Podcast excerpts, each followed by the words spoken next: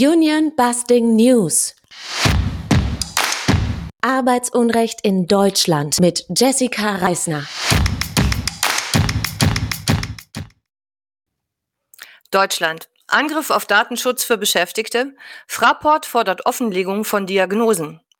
Am 14. Januar 2022 verhandelte das Hessische Landesarbeitsgericht in Frankfurt über die Klage des Gepäckabfertigers Erdogan.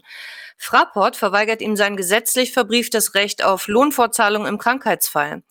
Der Vorsitzende Richter Michael Horcher entschied, anders als die erste Instanz, zugunsten von Fraport und verwies den Fall an das Bundesarbeitsgericht in Erfurt. Diesem Verfahren müssen wir große Aufmerksamkeit widmen, denn es geht hier um ganz fundamentale Arbeitsrechte. Fraport fordert von Gepäckabfertiger Erdogan nämlich jetzt die Offenlegung seiner Diagnosen. Andernfalls gibt es kein Geld. Der Beschäftigte soll also vor Gericht beweisen, dass er überhaupt einen Anspruch auf Lohnfortzahlung hat. Und der Gepäckabfertiger Erdogan ist kein Einzelfall. Mehrere Beschäftigte berichten, dass Fraport ihnen die Lohnfortzahlung bei Arbeitsunfähigkeit systematisch verweigert, sobald sie im Laufe von zwölf Monaten auch nur einen Tag länger als sechs Wochen krankgeschrieben sind. Und das auch, wenn die Krankenkasse nicht zusammenhängende Erkrankungen attestiert. Sie klagen derzeit gegen Fraport. In einem Fall geht es um mehrere tausend Euro nicht gezahlten Lohn.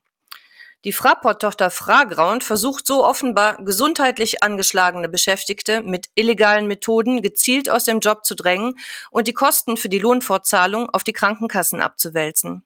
Die Folge? Viele der rund 3400 Fragraund-Angestellten gehen aus Angst krank zur Arbeit. Andere unterschreiben Auflösungsverträge und verzichten auf ihre Rechte. Die Dimension des Falls kann gar nicht groß genug eingeschätzt werden. Die Aktion gegen Arbeitsunrecht sieht in dem Vorgehen von Fraport einen grundsätzlichen Angriff auf die Beweiskraft von Arbeitsunfähigkeitsbescheinigungen und das Recht auf Datenschutz von Beschäftigten. Die Beweislast, dass Lohnfortzahlung durch den Arbeitgeber zu leisten ist, darf nicht bei den Beschäftigten liegen. Fraport ist ein hochaggressives Unternehmen, das ein undurchsichtiges Dickicht an Töchtern betreibt. Fraport und Fragraunt sind seit 2017 ein Gemeinschaftsbetrieb, unterhalten jedoch jeweils einen eigenen Betriebsrat. Ein Widerspruch in sich, der eine ganze Reihe Fragen aufwirft. Größter Anteilseigner der Fraport AG ist mit 31,31 Prozent das Land Hessen. Wir fordern deshalb von der hessischen Landesregierung und dem hessischen Arbeitsminister Kai Klose gute Arbeit, Gesundheitsvorsorge und Krankengeld statt Ausbeutung in Knochenjobs und die Beendigung des Rechtsnihilismus durch das Fraground-Management. Wir werden informieren, sobald das Bundesarbeitsgericht den Termin verhandelt und bekannt gegeben hat. Italien. Proteste.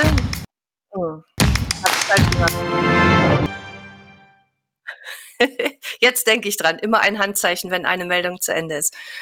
Italien. Proteste nach tödlichem Arbeitsunfall eines Schülerpraktikanten. Zwischen Januar und Oktober 2021 starben in Italien im Schnitt jeden Tag drei Arbeitnehmerinnen und Arbeiter bei Arbeitsunfällen. Insgesamt in zehn Monaten rund 1000 Menschen. Im Januar 2022 brachte der Tod von Lorenzo Parelli am letzten Tag seines Schülerpraktikums bei einer Baufirma das Fass zum Überlaufen. Zumal es am gleichen Tag in Italien drei weitere tödliche Vorfälle an Arbeitsplätzen gegeben hatte. Es gab Proteste in Rom, Milano und Turin. Auch viele Schülerinnen und Schüler beteiligten sich. Teilweise gab es heftige Auseinandersetzungen mit der Polizei. Das Eingangstor der Confindustria in Florenz, Italiens größtem Unternehmerverband, wurde mit roter Farbe gekennzeichnet. Die italienische Arbeitsaufsichtsbehörde schlägt Alarm. Die Arbeitsschutzmaßnahmen auf neun von zehn Baustellen entsprechen nicht den Vorschriften. Und das ist im schlimmsten Fall tödlich. Auch in Deutschland sind Stürze aus großer Höhe und herabfallende Teile die häufigsten Todesursachen auf Baustellen. In Deutschland stirbt im Schnitt jeden vierten Tag ein Bauarbeiter.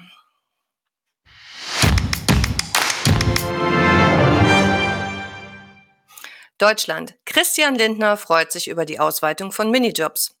Die Ampel plant, die Verdienstobergrenze für Minijobs von 450 auf 520 Euro zu erhöhen. Christian Lindner von der FDP twitterte dazu. Eine gute Nachricht für alle, die in einem Minijob arbeiten. Die Grenze erhöhen wir nun auf 520 Euro. Das ist für viele fleißige Menschen wie Studierende und Rentnerinnen und Rentner die Chance auf etwas mehr Netto. Hm. Natürlich freut sich Christian Lindner. Unternehmer zahlen für Beschäftigte mit Minijobs nur eine niedrige Pauschale anstelle von vollen Sozialversicherungsbeiträgen. Das steigert den Gewinn und die Dividenden von Aktionären. Den Schaden haben freilich alle anderen. Minijobs verdrängen sozialversicherte Festanstellungen, die Minijobberinnen und Jobber bauen keine Rentenansprüche auf und den Sozialversicherungsträgern fehlen die entsprechenden Beiträge. Das ganze Modell ist außerdem absolut prekär. In der Corona-Pandemie waren zuletzt Hunderttausende Minijobs einfach weggefallen. Die gesetzliche Kündigungsfrist bei Minijobs beträgt bei unter zwei Jahren Betriebszugehörigkeit nur vier Wochen. Praktisch, nicht wahr? Heruntergebrochen läuft das ganze asoziale Manöver der Ampel jedoch noch auf etwas ganz anderes hinaus. Zum 1.10.2022 wird der Mindestlohn auf 12 Euro angehoben. Minijobber würden dann weniger Stunden arbeiten, um die Verdienstgrenze von 450 Euro zu erreichen. Das wäre toll. Weniger Arbeit für das gleiche Geld. Mit der Anhebung der Verdienstgrenze auf 520 Euro können Minijobber jedoch genauso viele Stunden arbeiten wie zuvor, nämlich rund 43 ohne dass Unternehmen volle Sozialversicherungsbeiträge zahlen müssen. Ihr könnt es gerne nachrechnen. 450 geteilt durch 10,40 Euro Mindestlohn entspricht ziemlich genau 520 geteilt durch 12 Euro Mindestlohn. Ganz sicher kein Grund für Jubeltweets.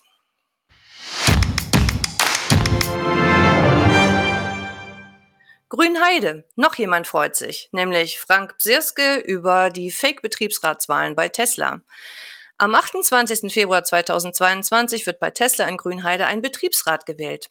Dort baut Elon Musk eine Autofabrik, in der bald 12.000 Beschäftigte arbeiten sollen. Gewerkschaftsangaben zufolge arbeiten im Augenblick, da das Werk noch eine halbe Baustelle ist, aber erst zwischen 2000 und 2300 Menschen auf dem Gelände. Und zwar zum überwiegenden Teil zukünftige Führungskräfte und Ingenieure. Frank Bsierske freut sich trotzdem scheckig und twittert, in der von Elon Musk gegründeten Tesla Gigafactory werden am 28. Februar die ersten Betriebsratswahlen durchgeführt. Ein gutes Zeichen, dass die Beschäftigten im Werk bald ihre Arbeitsbedingungen mitgestalten können. Der ganze Vorgang ist einigermaßen tragisch, denn Frank Psirske war von 2001 bis 2019 Vorsitzender der Gewerkschaft Verdi und sollte eine Union-Busting-Maßnahme eigentlich erkennen können. Die Betriebsratswahl bei Tesla am 28. Februar findet ganz offensichtlich zu einem Zeitpunkt statt, an dem der größte Teil der Belegschaft, nämlich die eigentlichen Arbeiterinnen und Arbeiter, noch gar nicht da sind. Und wenn sie schon im Betrieb sind, dürften die allerwenigsten am 28. Februar schon sechs Monate dabei sein, nur dann könnten sie sich aber als Kandidat aufstellen. Und immerhin muss man drei Monate im Betrieb sein, um überhaupt mitmailen zu dürfen. Frank Sirske bejubelt hier also ganz offensichtlich die Installation eines gelben, managementnahen Betriebsrats, in dem Führungskräfte das Sagen haben werden. Aber auch Birgit Dietze von der IG Metall sieht kein Problem. Es könne ja ruhig nach zwei Jahren neu gewählt werden, wenn sich die Zahl der Beschäftigten nach der ersten Wahl so deutlich erhöhen werde. Gelbe, also managementnahe Scheinbetriebe, sind aber ein riesiges Problem. Sie winken arbeitnehmerfeindliche Maßnahmen durch, fallen Beschäftigten in den Rücken und verschleiern den Blick darauf, wie viel aktive Betriebsräte eigentlich für ihre Kolleginnen und Kollegen bewirken könnten. Die Devise Hauptsache irgendein Betriebsrat kann schrecklich schiefgehen, dafür gibt es viele prominente Beispiele.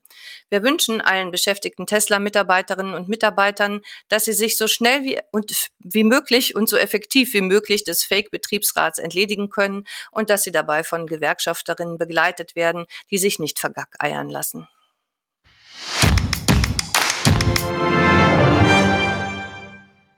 Wolfsburg. Schmutzige Betriebsratswahl bei VW. Bei VW werden im Rahmen des Wahlkampfs für die turnusmäßigen Betriebsratsneuwahlen im Frühjahr 2022 Aushänge konkurrierender Listen abgerissen oder mit eigenen Plakaten überklebt. Das berichten gleich mehrere Listen. Die Vorwürfe, man mag es kaum glauben, richten sich gegen die dominierende IG Metall-Liste. Mit deren Arbeit im Betriebsrat scheinen viele nicht zufrieden zu sein.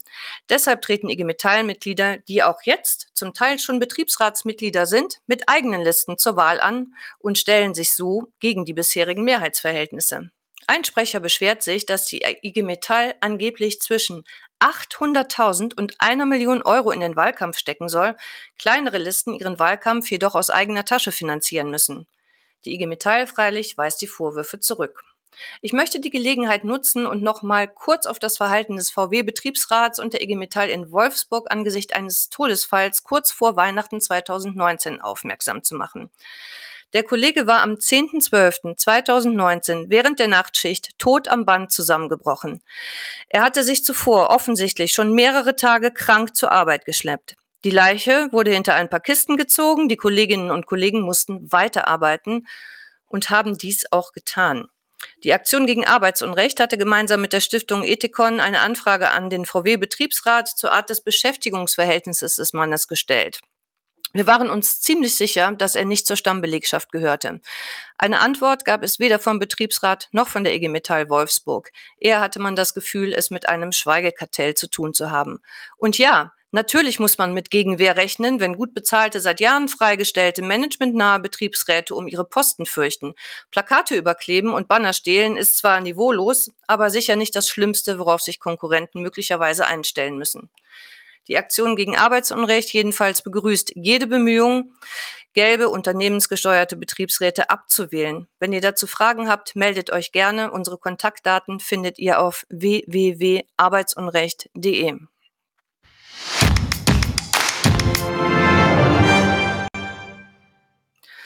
Deutschland. Petitionsausschuss gegen verpflichtende Betriebsratswahlen. Der Petitionsausschuss des Bundestages spricht sich mehrheitlich für verbesserte Möglichkeiten zur Einrichtung eines Betriebsrats aus. Einen gesetzlichen Zwang zur Schaffung eines solchen Gremiums lehnt der Petitionsausschuss jedoch ab. Uns würde dazu eure Meinung interessieren. In unseren 2017 veröffentlichten Vorschlägen zur Reform des Betriebsverfassungsgesetzes forderten auch wir noch verpflichtende Einrichtungen von Betriebsräten. Aber nach etlichen Diskussionen mit Betriebsratsmitgliedern, Juristinnen und Gewerkschafterinnen und vier Jahren mehr Erfahrung auf unserem Fachgebiet Unionbusting sind wir uns mit dieser Forderung nicht mehr so ganz sicher. Die verpflichtende Einrichtung von Betriebsräten könnte zu noch mehr gelben, also managementnahen Betriebsräten führen, die von Geschäftsführungen installiert und protegiert werden. Die richten jetzt schon erheblichen Schaden an und sind, da die Geschäftsführungen hinter ihnen stehen, keineswegs leicht abzuwählen. Schreibt uns bitte eure Meinung in die Kommentare auf www.arbeitsunrecht. Auf dieser Webseite werden wir morgen das Skript und die Quellen zu diesen News veröffentlichen. Das war's von mir. Union Busting News. Arbeitsunrecht in Deutschland.